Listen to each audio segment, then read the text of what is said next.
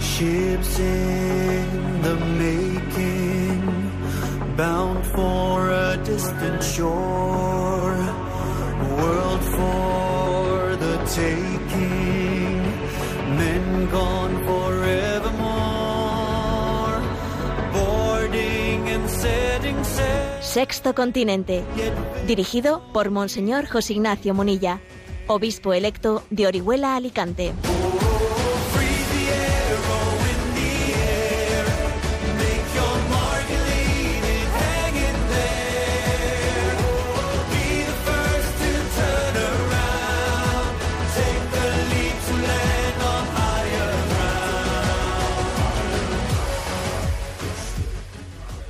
Un cordial saludo a todos los oyentes de Radio María. Un día más, con la gracia del Señor, nos disponemos a realizar este programa radiofónico llamado Sexto Continente, que lunes y viernes de 8 a 9 de la mañana, una hora menos en las Islas Canarias, realizamos aquí en directo en Radio María España. Comienzo con una expresión ignaciana.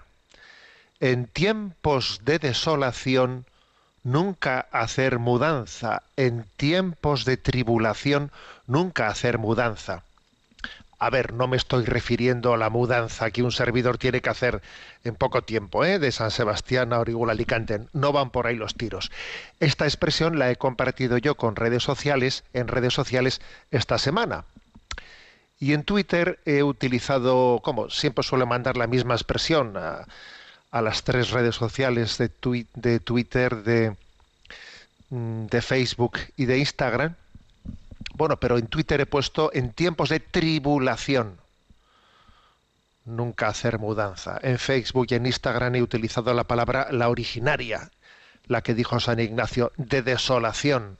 Nunca hacer mudanza. ¿Qué significa esta expresión de San Ignacio? ¿Y por qué yo he jugado entre la palabra desolación y tribulación? La expresión de San Ignacio no significa cuando haya problemas fuera, nunca mm, hagas cambios en tu vida, nunca hagas mudanzas en tu vida. Si hay problemas fuera, eh, quédate quieto y no cambies nada. No, no se refiere a eso. Porque eso podría ser un gran error. A veces, ante unas circunstancias externas que han cambiado, uno debe de, ¿eh? puede ser perfectamente adecuado que tome decisiones para dar respuesta a esa crisis exterior que se ha originado. ¿eh? Pero lo de la tribulación o la desolación, por eso he jugado la palabra tribulación y desolación, que es la palabra originaria que utilizó San Ignacio de Loyola, se refiere a que cuando tú estás mal por dentro, cuando tú estás mal, no tomes decisiones, no hagas mudanzas. Para que uno tome decisiones y discierna bien, él tiene que estar bien por dentro, tiene que estar en paz. Si tú interiormente estás atribulado, si tú interiormente estás desolado, estás hecho polvo, no es momento de tomar decisiones. Tú quieto, parado. Permanece, ¿eh? permanece, busca, busca la paz, busca la luz. Y entonces tendrás ¿eh? la capacidad de discernir adecuadamente. Esa es la expresión. En tiempos de desolación se refiere a desolación interior. En tiempos de tribulación se refiere a tu tribulación interior si estás interiormente atribulado, si estás interiormente desolado, no es momento de tomar decisiones, porque no, no tienes, no estás bajo la luz que necesita nuestro discernimiento. Necesitamos la paz de Dios, vivir en la paz de Dios, para poder navegar en medio de muchos líos, de muchos problemas, pero no dejarnos arrastrar por ellos, ¿no? o no huir de ellos tomando equivocadas decisiones, porque claro, a veces uno huye de los problemas. Repito pues esta expresión ignaciana que creo que es muy importante en nuestra vida. La- En tiempos de desolación, en tiempos de tribulación interior, nunca hacer mudanza, sino buscar la, buscar la paz interior, esperar el don del Espíritu. ¿Y eso cómo se hace? Pues eso se hace poniéndose en presencia de Dios, teniendo una profunda vida de oración, si no, ¿cómo se puede buscar esa paz interior? ¿no? Vamos a, eh, a encomendarnos a nuestro santo de Loyola y en este en tiempos de desolación, en tiempos de tribulación, nunca hacer mudanza, pedir la paz interior para poder discernir en tiempos difíciles, en tiempos recios, como diría nuestra también Santa de Ávila, Santa Teresa de Ávila, en tiempos recios nos toca navegar en contra de corriente, permaneciendo fieles a esa luz del Espíritu en nuestro interior. Sexto Continente es un programa que tiene interacción con los que sois usuarios de redes sociales, en Instagram y en Twitter a través de la cuenta arroba obispo munilla, con los que sois usuarios de Facebook a través del muro que lleva mi nombre personal de José Ignacio Munilla. Recuerdo que los programas anteriores están a vuestra disposición tanto en el podcast de Radio María como en la página web multimedia www.enticonfio.org. Enticonfio.org. A ver qué tema he elegido para el día de hoy. Bueno, quizás os va a sorprender. Para, para mí también ha sido pues un, hallazgo que esta semana pues ha llegado a mis manos y que voy a compartir con vosotros. Sabéis que hace pocas semanas los obispos de las provincias eclesiásticas de Pamplona, de Zaragoza, de Burgos, de Oviedo, de Santiago de Compostela, allí en diciembre tuvimos la visita al Límina, a la Santa Sede. En este momento están los, los obispos de, de, Valencia y de, de Tarragona y, y, de Barcelona. Pero nosotros la tuvimos ya entonces en diciembre. Y entre las visitas que hicimos, cuando los obispos van a Roma suelen visitar pues todos los dicasterios, las congregaciones, pues una, estaba en el Pontificio Consejo para las Comunicaciones y en aquel pontificio Consejo de las Comunicaciones que tuvimos pues una conversación pues muy interesante, ¿no? Pues con los responsables de la Santa Sede mm, de la, de la comunicación. Eh, no tanto, ¿eh? no, no, aquello no era la oficina de comunicación interna del Vaticano, no, sino Pontificio Consejo de Comunicaciones hace referencia a bueno la reflexión de la Iglesia sobre la comunicación ¿eh? global de la Iglesia eh, a nivel pues, a nivel de toda su vida, ¿no? De toda la vida de la Iglesia. Bueno, pues en aquel encuentro un servidor pues me atreví a hacer una propuesta a los responsables de la Santa Sede diciendo sobre la importancia de que la necesidad, en mi opinión, de que nosotros, en ese discernimiento que hace la Iglesia sobre cómo comunicar ante el mundo, nos tomemos en serio un seguimiento crítico de qué es lo que está pasando con las nuevas tecnologías, porque posiblemente eh, cada vez más vamos descubriendo que las cartas están marcadas, que jugamos como una partida, eh, una partida de cartas con una baraja, pero resulta que, la, que las cartas de esa baraja están trampeadas, sí, están trampeadas. ¿eh?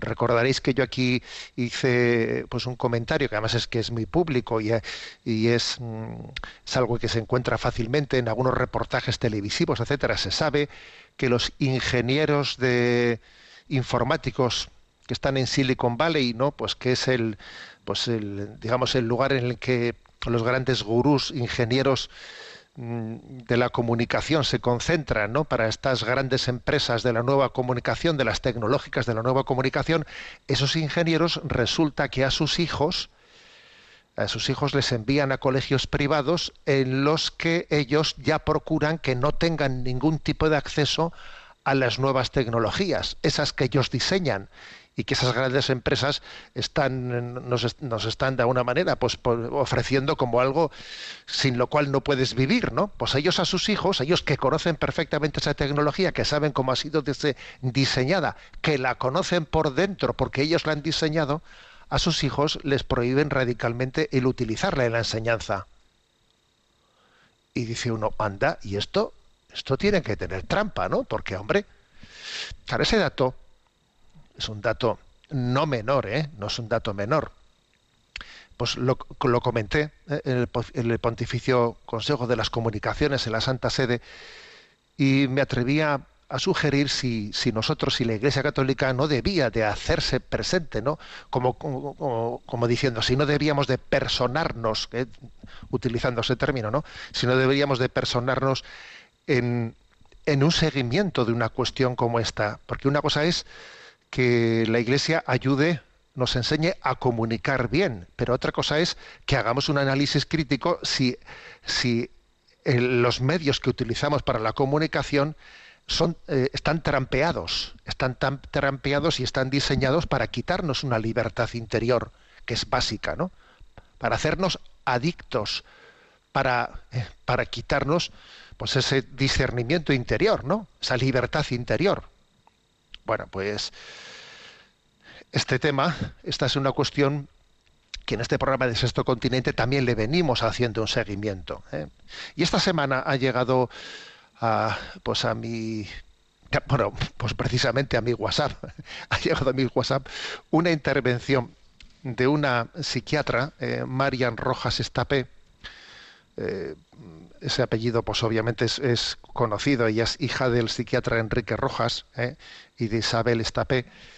Bueno, pues ella mm, ha tenido una intervención eh, en Córdoba en el Congreso de la Confederación Española de Directivos y Ejecutivos, ¿no?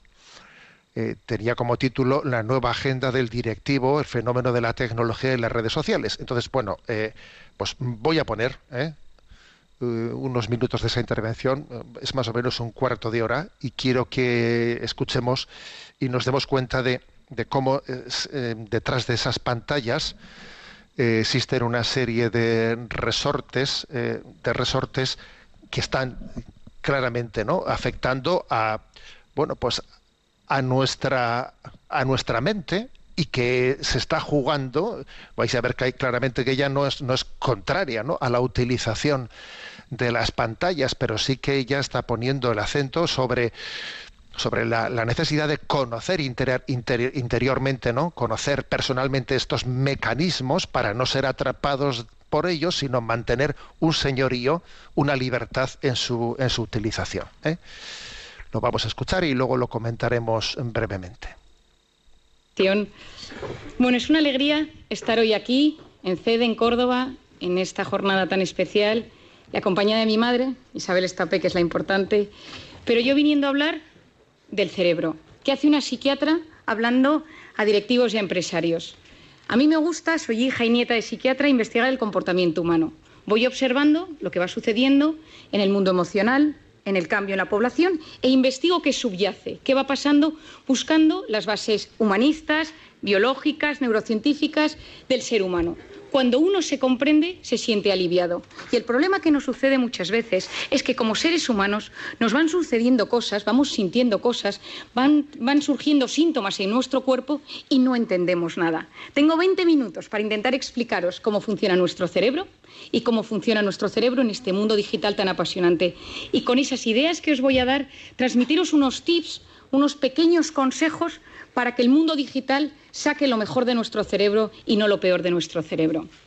Quizá alguno me haya escuchado en alguna ocasión y yo siempre hablo de una hormona, que es la hormona del cortisol. El cortisol es la hormona del estrés se activa en los momentos de amenaza, en los momentos de reto. Si uno va por la calle y le atracan, sube el cortisol. Si uno le llaman por teléfono y dice que su empresa se ha quebrado en bolsa, sube el cortisol. Si uno le llaman por teléfono y le avisan que su hijo ha tenido un accidente en el colegio, sube el cortisol.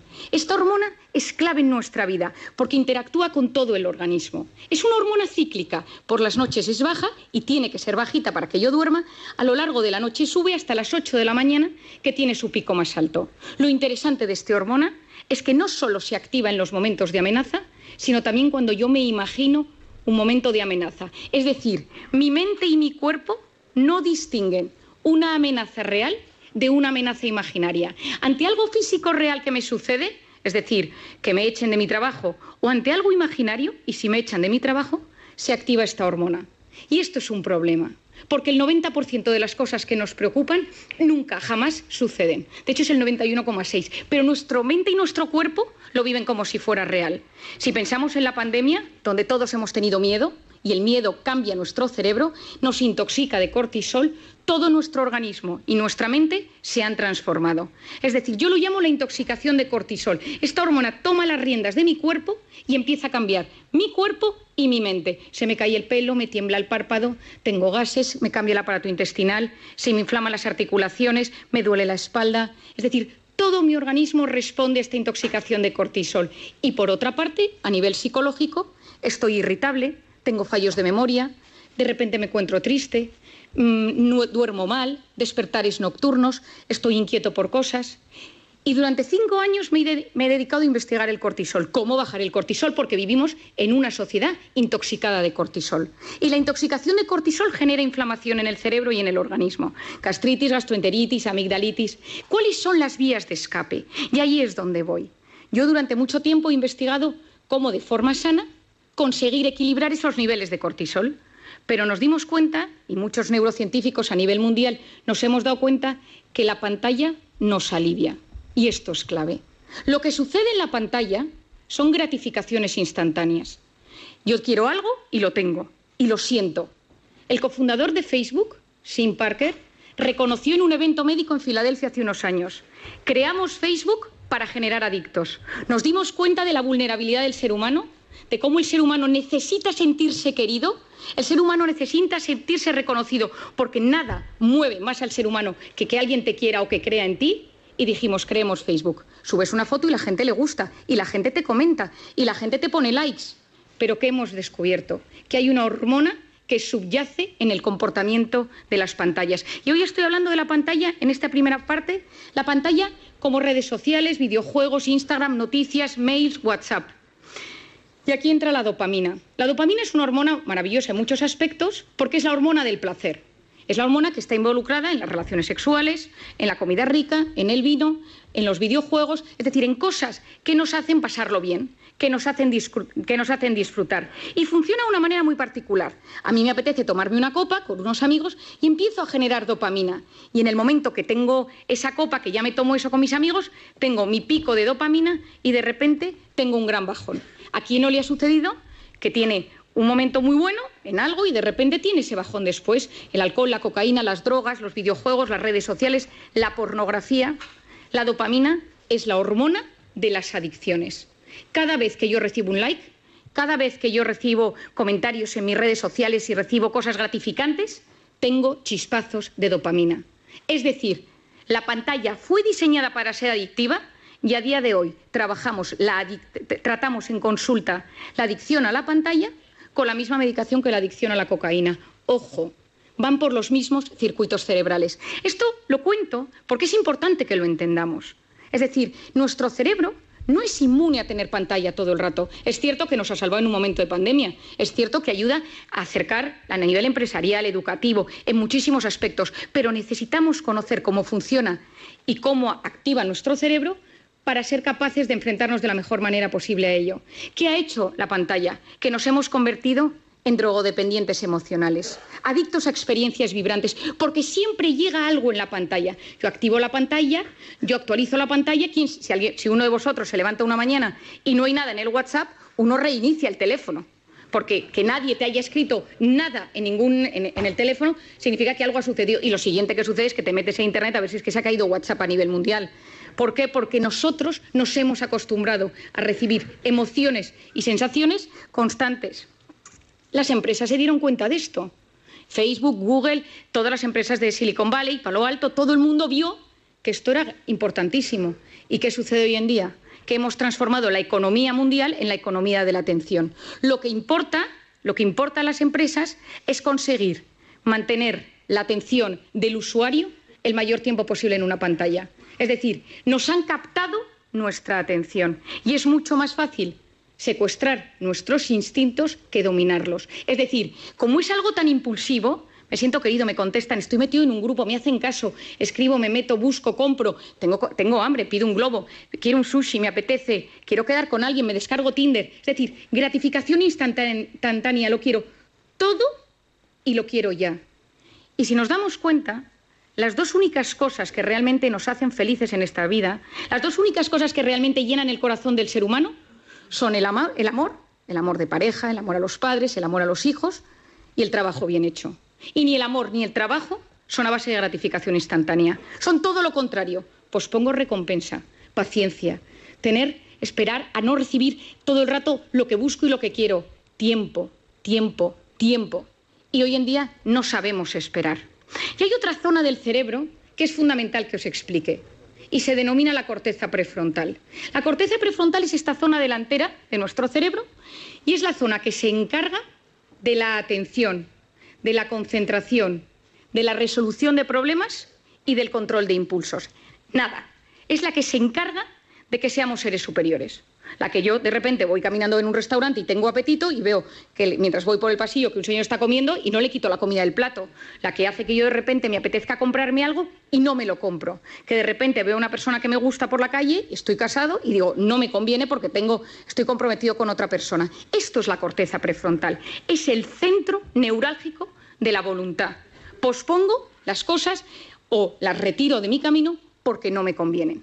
Cuando un bebé nace, la corteza prefrontal es profundamente inmadura y el desarrollo del cerebro funciona de atrás para adelante y a medida que uno se va haciendo mayor, va madurando hasta que la corteza prefrontal madura en torno a los 15, 18, 21, 25 y hay gente que no madura casi nunca. En las mujeres madura antes, en los hombres madura después. Si tú, la corteza prefrontal se activa en un bebé de tres maneras. Es decir, ¿cómo activas la atención de un bebé? Con tres cosas. Luz, sonido y movimiento. Si alguno tiene un bebé o ha tenido un hijo, se da cuenta, de repente el hijo está en su hamaquita, pasa el padre, pasa la madre y gira la cabeza. Presta atención. De repente se enciende una lucecita, presta atención, escucha una música y activa su atención. ¿Qué queremos nosotros con la corteza prefrontal de nuestros hijos? Que a medida que se van haciendo mayor, presten atención a objetos inmóviles, a un profesor, que estén sentados en la salita de espera, que vean una puesta de sol y les guste, que puedan ir a un museo, que puedan leer un libro. Es decir, que no solo se active su corteza prefrontal con la luz, con el sonido y con el movimiento, sino que también sean capaces de prestar atención a una conferencia. ¿Qué pasa si yo le doy a mi hijo una tablet, un iPad, lo que sea, con seis meses, con un año, con dos años, con tres años? Y yo se la pongo. ¿Qué es la tablet? Luz, sonido y movimiento. Y el cerebro del ser humano funciona con un mecanismo que se denomina use it or lose it. O lo usas o lo pierdes. ¿Quién de nosotros tiene mejor hipocampo, centro de la memoria, desde que usa Wikipedia? Nadie. Todo se nos atrofió el hipocampo. ¿Quién de nosotros se orienta mejor desde que usa Google Maps para todo? Nadie. Porque nuestro cerebro, cuanto más utilizas herramientas externas, más se atrofian las herramientas internas. Si yo utilizo la corteza prefrontal siempre para estimularme desde fuera, luz, sonido y movimiento, ¿qué es lo que está sucediendo? Que la corteza prefrontal de los jóvenes no está madurando de forma correcta. ¿Y esto qué consecuencias tiene? Seguro que habéis oído hablar del famoso TDAH, trastorno por déficit de atención e hiperactividad. Falta de atención, falta de control de impulsos, corteza prefrontal. 10% de los niños del primer mundo medicados por TDAH. Medicaciones que no son inocuas. Hay veces que son necesarias. ¿Es solo la culpa de la pantalla? No es solo. Pero la pantalla no está ayudando. ¿Por qué? Porque si yo quiero ayudar a que se desarrolle bien mi corteza prefrontal, necesito posponer el uso de la pantalla en los niños. Si nosotros, que somos adultos, que nos educaron sin, sin, pantalla en nuestra corteza prefrontal, ya nos damos cuenta que constantemente esto nos alivia, esto nos ayuda, no podemos vivir sin el teléfono, nos damos cuenta que nos lo hemos olvidado y hay un sudor frío por la espalda, que somos conscientes de que lo necesitamos, lo llevamos colgados y a veces incluso algunos pegados en la mano como si fuera un reloj, imaginemos en niños que tienen su corteza prefrontal en plena fase de maduración. Y necesitamos niños con criterio, necesitamos chicos que sean capaces de, saber discernir el bien del mal, de buscar la información. Somos, estamos enamorados de la superficialidad porque no somos capaces de profundizar. El otro día le compré a mi hijo mayor un libro de los cinco, que yo supongo que aquí todo el mundo lo ha leído, y me quedé horrorizada. El libro ha cambiado. Ya no hay, eh, ya no hay textos descriptivos, solo son una especie de dibujos con textos de aventuras y le pregunté, escribía la editorial y me dijeron, es que nos hemos adaptado a los nuevos tiempos y a la capacidad de lectura que tienen los niños hoy en día. Me quedé preocupadísima. Es decir, no somos ni siquiera capaces de leer. Antes leíamos una novela, la leíamos dos horas y al día siguiente la retomábamos y nos acordábamos de los personajes. Ahora, durante el tiempo que estamos leyendo, nuestra cabeza está conectada a la pantalla y esto es dopamina y corteza prefrontal. Necesitamos potenciar la corteza prefrontal del ser humano del siglo XXI. ¿Significa que tengo que coger mi teléfono y tirarlo a la basura? Por supuesto que no. Significa que soy yo quien domino el dispositivo y no el dispositivo el que me domina a mí. Es decir, cada vez que yo cojo el teléfono, que se enciende la pantalla, algo está pasando en mi cerebro. ¿Y cuándo cogemos el teléfono? Fuera del plano profesional. ¿Cuándo utilizamos el teléfono? En dos momentos. Cuando uno está aburrido o cuando uno está estresado. Uno está escuchando una charla, está escuchándome hoy, está de repente, ¿quién no le ha pasado en estas múltiples eh, mm, entrevistas o sesiones por Zoom eternas? Y que uno se da cuenta que no es capaz de seguir el hilo de la conversación y su cerebro le pide el teléfono. ¿Por qué? Porque me estoy aburriendo, me estoy poniendo nervioso porque no me entero bien. Es decir, nuestro cerebro, ante el aburrimiento o ante el estrés, nos pide pantalla. Si esto lo hacemos también con los niños y con los jóvenes, ¿qué sucede? Que no estás dejando a los niños aburrirse y el aburrimiento es la, es la cuna del asombro y de la creatividad. Nadie ha descubierto nada grande en un momento de hiperestimulación, en un momento ajetreado. Unos vieron caer una manzana de un árbol, otros paseaban por los jardines de Atenas. Es decir, si tú quieres crear algo, si tú quieres que te pasen cosas buenas, necesitas ser capaz de frenar el círculo de la hiperestimulación. Y te tienes que empezar a aburrir, porque cuando tú te aburres o dejas que tu hijo se aburra, pasan cosas en el cerebro. Si tú no sabes gestionar el estrés y cada vez que te enfadas con tu marido, con tu mujer, y fijémonos, coges el teléfono, tu hijo te pone de los nervios, coges el teléfono, has tenido un problema con tu jefe, coges el teléfono, porque te alivia, porque fue diseñado para aliviar. Y conocemos los mecanismos que subyacen al tema, pero entonces ya no sé gestionar la ansiedad. Y ojo, quien no sabe gestionar sus emociones en el siglo XXI lo pasa muy mal. Y si me vuelvo al campo de los niños y si me vuelvo al campo de los jóvenes, el que no sabe gestionar estos problemas acaba con problemas de tolerancia a la frustración. Yo siempre digo que darle a un niño un, teléfono es como ponerle un minibar en su, en su cuarto. Es decir, oye, que cada vez que te encuentres mal puedes tomarte un chupito. ¿Por qué? Porque el cerebro se siente aliviado ante esa carga de estrés. Tenemos que conocer cómo funciona la pantalla, tenemos que conocer cómo funciona el cerebro para entender que es algo bueno, que las pantallas traen cosas muy positivas, pero que tengo que ser yo quien domine el dispositivo y él no a mí.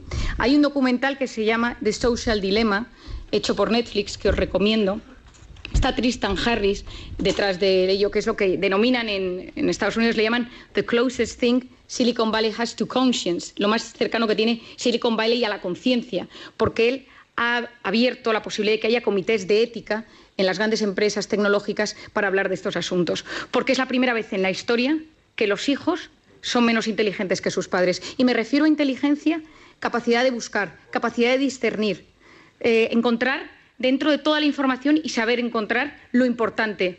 Estamos en la era del exceso de, de información y de la falta de formación. Y encima estamos generando una sociedad que no sabe buscar lo correcto, porque ante el estímulo tu cerebro no te permite frenar, no te permite el silencio. Por lo tanto, tenemos mucho, estamos hiperestimulados, nos llegan demasiadas cosas y hay un fracaso en la gestión de la abundancia de lo que nos llega. No sabemos gestionarlo. ¿Qué creo que es lo importante? ¿Qué ideas os daría? La primera de todos, que yo la he recomendado en todas partes, en mis conferencias, en mis libros, a todo el mundo, quitar las notificaciones de la pantalla. Porque las pantallas, cada vez que nos llega algo, que puede ser un grupo del colegio de mi hijo, puede ser un grupo de amigos del, del tenis de los sábados, es decir, son cosas que hacen pequeñas activaciones de la corteza prefrontal que a la larga me la debilitan. Y que recordemos esto, necesitamos una sociedad con una buena corteza prefrontal. Potenciar esa corteza prefrontal posponiendo la recompensa.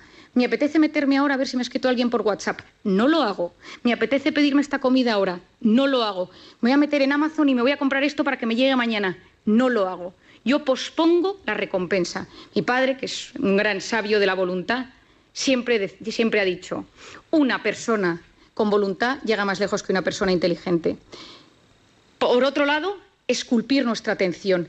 ¿A qué quiero prestar atención? Las cosas buenas de la vida suceden en la vida real, porque la vida virtual va a base de gratificaciones instantáneas. Volvamos a conectar con la vida real. En plena pandemia, sí, en plena pandemia tengamos que conectar. Durante tiempo nos han dicho no saludes, no sonrías, no te acerques, no abraces. Y ahora yo lo que digo es, tomemos tiempo para preguntarle a la gente cómo está de cara. Sonriamos a las personas, volvamos a generar esa conexión humana que es absolutamente clave. Y creo que nos encontramos en un momento en un momento de intoxicación de cortisol, de incertidumbre, de caos, de miedo, de reconfiguración, de readaptación, donde hay que potenciar la oxitocina. Es la hormona de la empatía, es la hormona de los abrazos. Lo que funciona son ocho segundos. Yo a la gente la tengo un poco cortada porque la abrazo ocho segundos, que la gente lleva dos años sin abrazarse, y al tercer segundo le digo, relájate que quedan cinco. Abrazos de ocho segundos bajan los niveles de cortisol. Mirar a alguien a los ojos y escucharle sin teléfono delante. Te escucho y no te juzgo. Estoy a tu lado. Me ilusiono de lo que me cuentas. Presto tiempo, dedico tiempo a hacerte feliz. Esto es la oxitocina, es la hormona de los vínculos, es la hormona de lo que yo llamo las personas vitamina.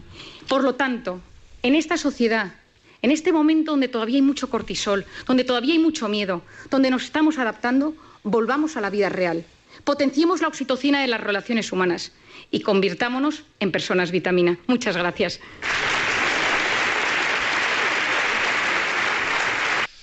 Bueno, como podéis observar, eh, es una reflexión desde el punto de vista de una psiquiatra muy interesante y muy digna de ser integrada eh, en esta cosmovisión cristiana ¿no? que queremos dar desde un programa como este, Sexto Continente. Bueno, yo creo que ha sido tan intenso lo que hemos escuchado que vamos a dejarlo reposar brevemente eh, en este descanso musical. Vamos a escucharle a Marcela María y Campos, de María y Campos, cantar esta canción, Ven, y luego comentamos la jugada.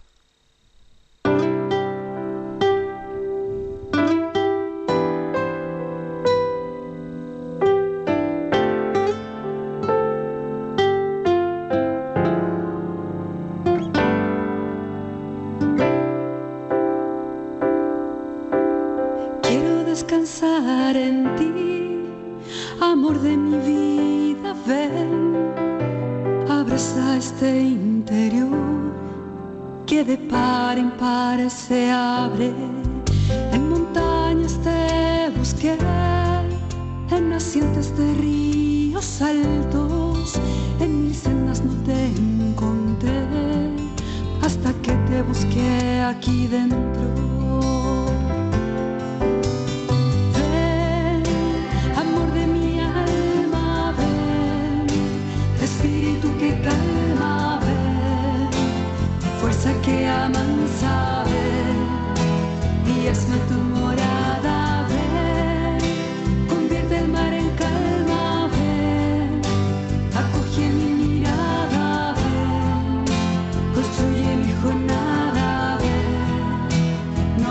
que me vaya.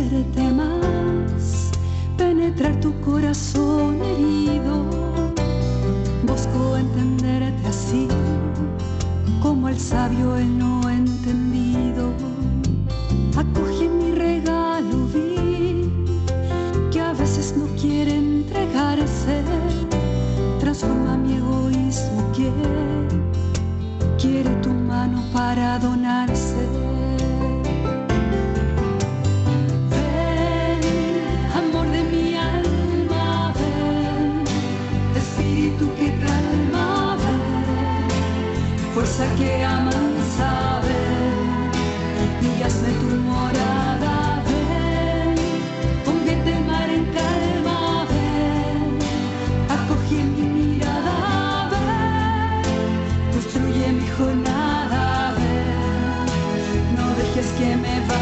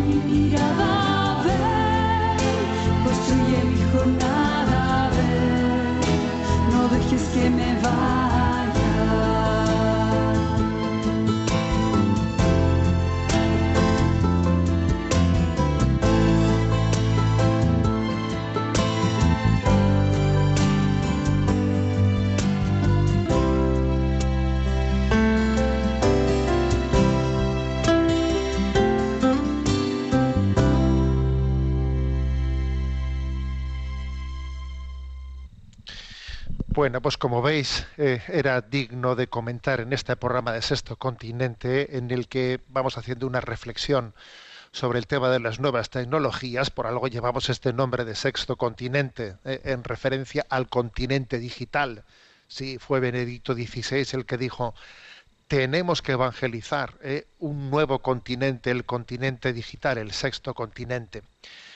Pero para poderlo evangelizar adecuadamente es muy importante conocerlo en, su, en sus bambalinas, en las bambalinas, en qué pasa ahí dentro, dentro de él. ¿no? Y por eso creo que tenemos que tener la capacidad de, usar, utilizar, pero al mismo tiempo de, de, de estar siempre discerniendo sobre si el señorío que Dios quiere que tengamos lo estamos, lo estamos manteniendo.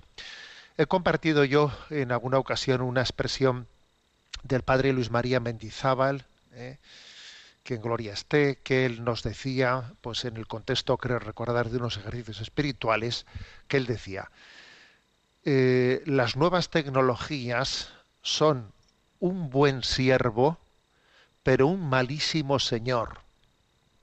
Un buen siervo, pero un malísimo señor. Puede ser un gran instrumento, la prueba es que ahora mismo estamos utilizándolo, según estoy hablando yo con vosotros, puede ser un gran instrumento para la comunicación, pero al mismo tiempo eh, están eh, generando pues, pues, pues muchas, eh, muchas esclavitudes. Y creo que esta conferencia de la psiquiatra Marian Rojas Estape nos puede ayudar. En primer lugar, es posible que algunos de vosotros, pues, sobre todo quien, quizás quien no estado acostumbrado a escuchar, pues, un, pues un, una descripción neurológica, ¿eh? neurológica de, de, de, la psique humana que le pueda parecer que hablar en términos, ¿no? Pues químicos, cuasi químicos, ¿no? Pues puede ser una concepción eh, determinista del hombre. Pero ¿qué pasa? Que nosotros, eh, que mi comportamiento depende, es, químico, depende de que una hormona sube o baje, ¿no? A ver, tengamos en cuenta una cosa, eh, el hombre es cuerpo y alma, y esa integración de las potencias del alma, entendimiento, voluntad, en, nuestra dimensión biológica, porque claro, es así, es decir, tenemos un cuerpo y un alma, pero que están no sobrepuestos en un cuerpo, no, sobrepuestos no, están integrados en, en una unión sustancial ¿eh? de cuerpo y alma. Entonces, pues eso, eso pasa, o sea, eso supone que existen en nosotros también hormonas, hormonas que generan, ¿eh? o sea, que, que, que, dependiendo de nuestro comportamiento, del buen o, o, la mala gestión de nuestro comportamiento, de que la voluntad actúe adecuadamente, de que el entendimiento actúe adecuadamente, dependiendo de eso, pues de, de, determinadas hormonas van a ser activadas adecuadamente para nuestro bien o, o van a generar más bien una hiperestimulación que van a hacer que nuestra voluntad y nuestro entendimiento pierdan señorío. O sea, así de claro, si uno se conduce bien en la vida, ese conducirse bien en la vida, o sea, que el entendimiento ilumine nuestra voluntad y que nuestra voluntad sea, ¿no? Pues que tenga un señorío eh, sobre toda nuestra dim dimensión, eh, digamos, psíquica y biológica, eso va a hacer que, bueno, pues que las eh, que el aspecto hormonal que hay dentro de nosotros sea adecuadamente conducido. De lo contrario, vamos a ser arrastrados por subidas y bajadas de esas hormonas. El componente, podríamos decir, eh, neurológico, el componente biológico, el componente animal, ¿eh? va a ser el que rija nuestra vida en vez de ser nuestra voluntad y nuestro entendimiento quienes ejerzan ese señorío repito ¿eh? la frase del padre Mendizábal. Las nuevas tecnologías son un buenísimo siervo, pero un malísimo señor. ¿Eh? El señorío lo tiene que mantener eh, pues esa voluntad y ese entendimiento iluminado por la fe. Bueno, esto como veis es muy importante. ¿Qué ha ocurrido? Eh, bueno, esto siempre ha sido así, pero es que en este, en este momento en este momento especial, con toda esta crisis acontecida en torno a la crisis sanitaria del COVID, ha ocurrido que se ha generado un estrés muy especial por ese una intoxicación, podríamos decir, ¿no? Una intoxicación del estrés por, por, por toda esa sobreinformación que ha habido que nos ha llegado a obsesionar.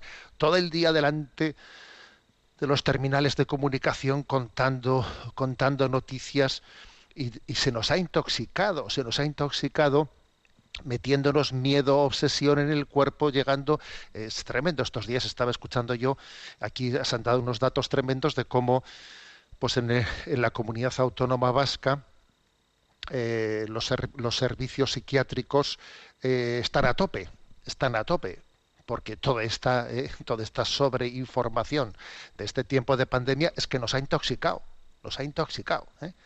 y en términos neurológicos que, que diría no pues la psiquiatra Marian Rojas esta P que, acabamos de escuchar ha habido pues digamos una sobre una sobreintoxicación dice ella de cortisol eh, la, la hormona del estrés intoxicados no de ese estrés de ese agobio recuerdo que una catequista me decía ella que cómo tuvo que juntar a todos sus hijos. Ella era la única mujer porque vivía con, ¿eh? vivía con su padre, con su esposo y con sus hijos. Y tuvo que juntarlos a todos y decirles, a ver, vamos a llegar a una serie de acuerdos. Aquí solamente vamos a ver una vez las noticias todos juntos al día. ¿eh? Y, y nada de estar, dale que te pego hablando de esto y del otro y que yo tenido... No, porque ya me decía ya, es que llega un momento en que yo pues mi padre se asoma por la ventana eh, y un día dice, ay, me parece que me ha entrado algo, me parece que me ha entrado algo por, por, por la boca, no sé si no me ha entrado el virus, me decía, y mi marido en la cama por la noche con una ansiedad, respirando, que yo casi teniendo que ayudarle yo a que... Y, y me decía ella, es que tuve que juntar a toda la familia y decir, a ver, parémonos que nos están intoxicando. O nosotros mismos estamos permitiendo esa intoxicación a la hora de utilizar las pantallas de esta manera que, bueno, que, nos desquician. ¿Qué ocurre?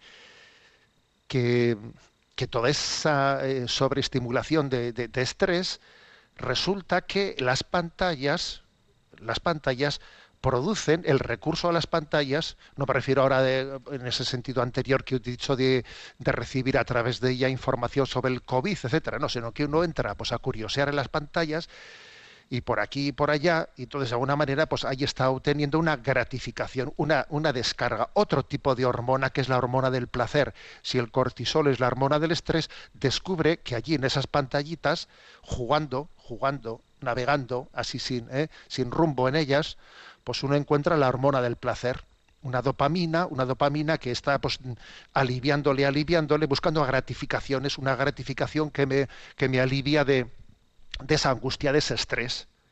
Y entonces, claro, parece pues absolutamente, parece en apariencia inicuo, ¿no? Es una cosa inicua, que pues, yo estoy ahí pues jugando. No, parece inicuo, ¿verdad? Pues es inocuo. No es inicuo, es inocuo. Porque así como quien se está, eh, pues digamos, se, está relajando, parece que está buscando pues una, gratificación en medio de- de tanto estrés, está siendo, está teniendo, se está convirtiendo en una especie de drogodependiente emocional, porque necesita esa descarga de dopamina que, que le dé que le dé una relajación interior, un placer. ¿Y esto cómo acontece? Pues acontece especialmente a través de un mecanismo que es el mecanismo de de una mm, de una afirmación de uno mismo ¿eh? de, un- sentido de, sentirse de sentirse reconocido de, sentir que los que ha sido aceptado por los demás no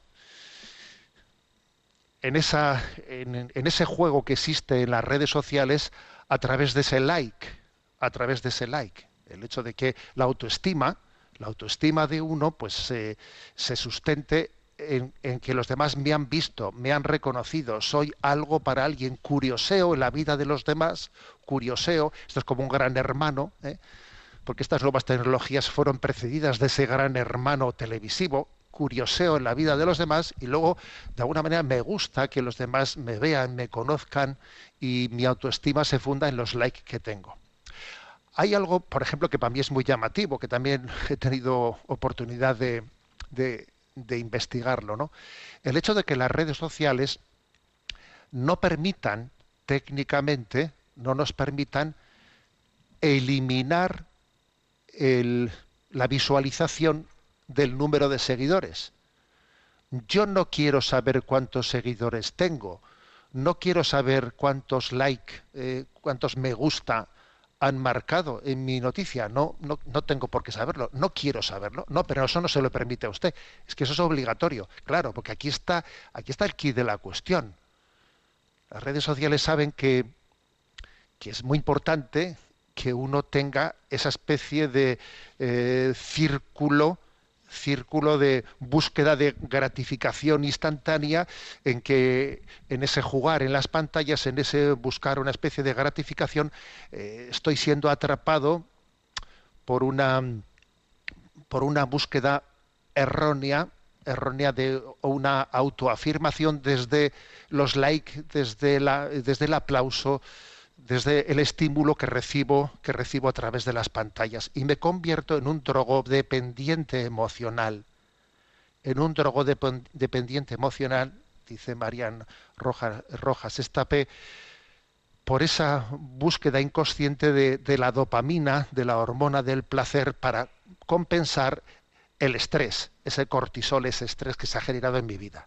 Y busco una dopamina en forma de drogodependencia emocional. Mm, eh, la gente me aprecia, me quiere, mira cuántos likes, mira esto, mira lo otro, ¿no? Entonces esto es una, eh, pues es como una jaula en la que nos tienen a las cobayas eh, atrapaditos, atrapados en ellas, ¿no? Entonces, claro, que- y entonces, ¿cómo, cómo hacemos, no? O sea, si esto es así, si esto está generado, si esto ha sido creado, ¿eh? ha sido diseñado para crear adictos, para tenernos atrapados, ¿qué hacemos, no?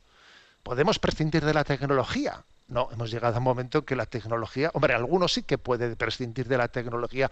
Ahora yo sé, por ejemplo, que en este programa de Radio María, pues habrá muchas personas que digan, pues yo vivo solo con la radio pues bendito, bendito sea Dios, ¿sabes? ¿Eh? Que puedas, que puedas hacerlo así, pero es verdad que, que otros, pues quizás en este momento de la vida uno discierne y dice, no, en este momento prescindir de la tecnología ya no es posible, hemos llegado tarde a eso, pero será muy importante ver desde el momento en el que estamos cómo reaccionamos, ¿no? Cómo reaccionamos. Entonces, mm, en esa en esta reflexión que os he compartido ¿no? de esta psiquiatra, ella yo creo que fundamentalmente ha, ha propuesto dos cosas. ¿no? Una es el famoso principio ignaciano, aunque ella no lo formulaba así, pero bueno, el principio ignaciano del ayere contra, o sea, es decir, de, de- ejercitar un dominio de la voluntad sobre, sobre esa especie de atracción ¿eh? que ejerce eh, la- las, las hormonas. Existe, decía ella, una corteza prefrontal como centro neurálgico de la voluntad en la que nosotros tenemos que ejercitar nuestro señorío. Y es muy importante que uno varias veces, ¿no? Con frecuencia durante el día, con frecuencia, ejerza el ayer contra. Mm, siento, me apetece esto, pero no lo hago ahora me haría, haría esto, me tumbaría aquí en el sillón y me podría hacer zapping, pero no lo hago. Ahora paso por delante de un escaparate y me apetece, pero no entro y lo compro. O sea, es decir, uno a lo largo del día ¿eh? tiene que ejercitarse muchas veces en decir sí y en decir no. Sí a esto por esto, pero no a esto porque no es necesario. Y además voy a posponerlo. Bueno, pues igual estaría bien, pero no tiene que ser inmediatamente. Igual más tarde, igual mañana, igual pasado, pero no todo aquí y ahora, porque de alguna manera este tipo de adicción se, se caracteriza por la incapacidad, por la imposibilidad de posponer las cosas, sino más bien soy arrastrado en ellas, ¿no? Entonces, esto es importantísimo. Fijaros, ¿no? Al final, fíjate, viene una, una sana psiquiatría, obviamente llega a unas conclusiones absolutamente integradas en la cosmovisión cristiana.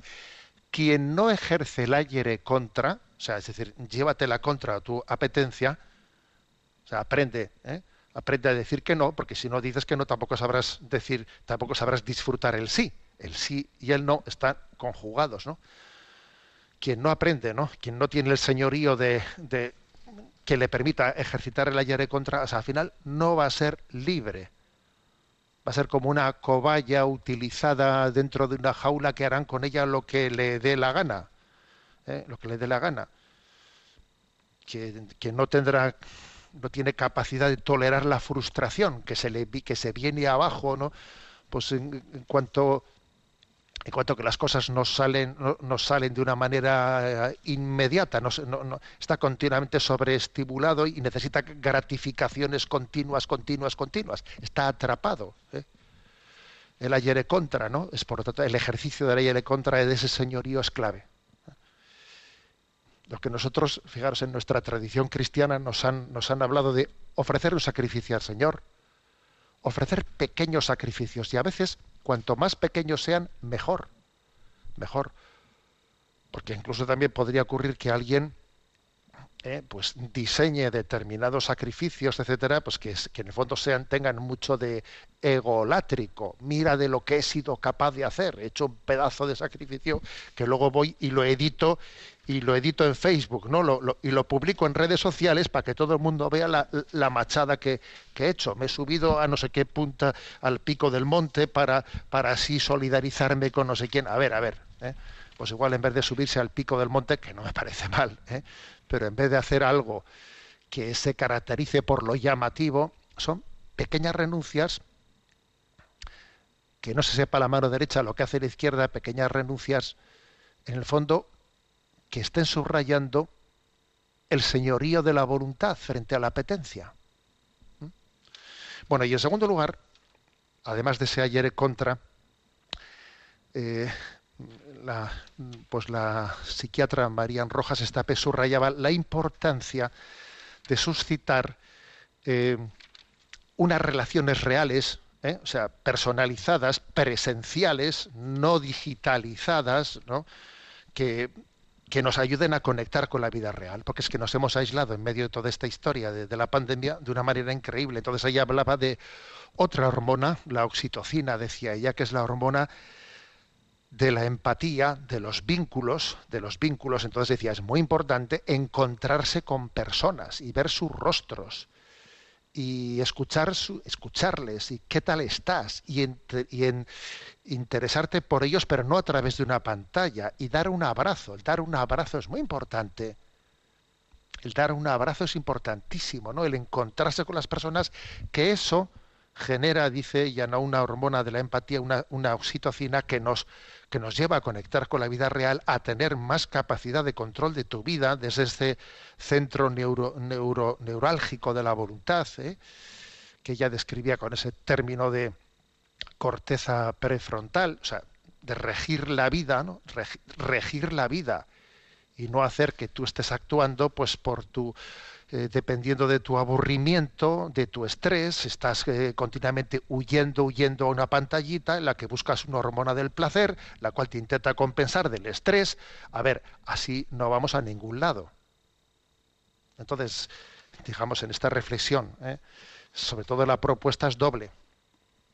La propuesta de señorío de la voluntad, lo digo yo en términos ignacianos, ayer contra. Para, para que mi sí sea libre, tengo que saber decir no, no a mis apetencias muchas veces. Y para que cuando una apetencia sea sí, sea consciente y sea libre, ¿no? Pues yo tengo que haber sido capaz de decir no otras veces. Si si siempre, si siempre respondo compulsivamente, ¿no? Compulsivamente eh, a todo lo que mi apetencia me propone, pues eh, obviamente perderé mi libertad. Ayer he contra. Y en segundo lugar, ¿no? vivir la vida real, eh, vivir la vida real, encontrarme con ese vecino que quizás eh, ahí, ahí- debe de estar y que cuánto tiempo llevo sin estar con él, eh, sin estar con él, encontrarme con la vida real, generar vínculos reales en los que nos amamos y en ese amarnos mutuamente es el contexto en el que Dios nos da la gracia de crecer y de madurar. Maduramos en el encuentro real con las personas y especialmente saliendo de nosotros mismos, saliendo de nosotros mismos y, en- y entrando en contacto con nuestro prójimo que sufre y que vive y que vive situaciones de soledad, lo cual nos lleva al olvido, a un sano olvido de nosotros mismos, que es muy equili- equilibrante. Ese sano olvido de nosotros mismos en la atención al, eh, al mundo que nos rodea, la atención al prójimo, al próximo, eso forma parte del equilibrio de la vida. Bueno, interesante, yo creo que esta, eh, esta, eh, esta conferencia, esta reflexión de Marian Rojas Estapé, que aquí hemos integrado en nuestro programa de Sexto Continente. Yo creo que este programa Sexto Continente, os he comentado antes como yo en el Pontificio Consejo de las Comunicaciones en la Santa Sede, no el mes de diciembre, pues sugerí que me parece que la Iglesia Católica tiene que personarse, entre comillas, ¿no? Como si de un juicio se tratase, personarse en el seguimiento de qué está pasando ¿eh? con, mm, con, con la adicción generada ¿no? en estas nuevas formas de comunicación. También Sexto Continente se compromete a hacer un seguimiento, ¿eh? hacer un seguimiento a esta cuestión en la que nos jugamos tanto para que ese sexto continente sea debidamente evangelizado. Tenemos el tiempo cumplido. Me despido con la bendición de Dios Todopoderoso, Padre, Hijo y Espíritu Santo. Alabado sea Jesucristo.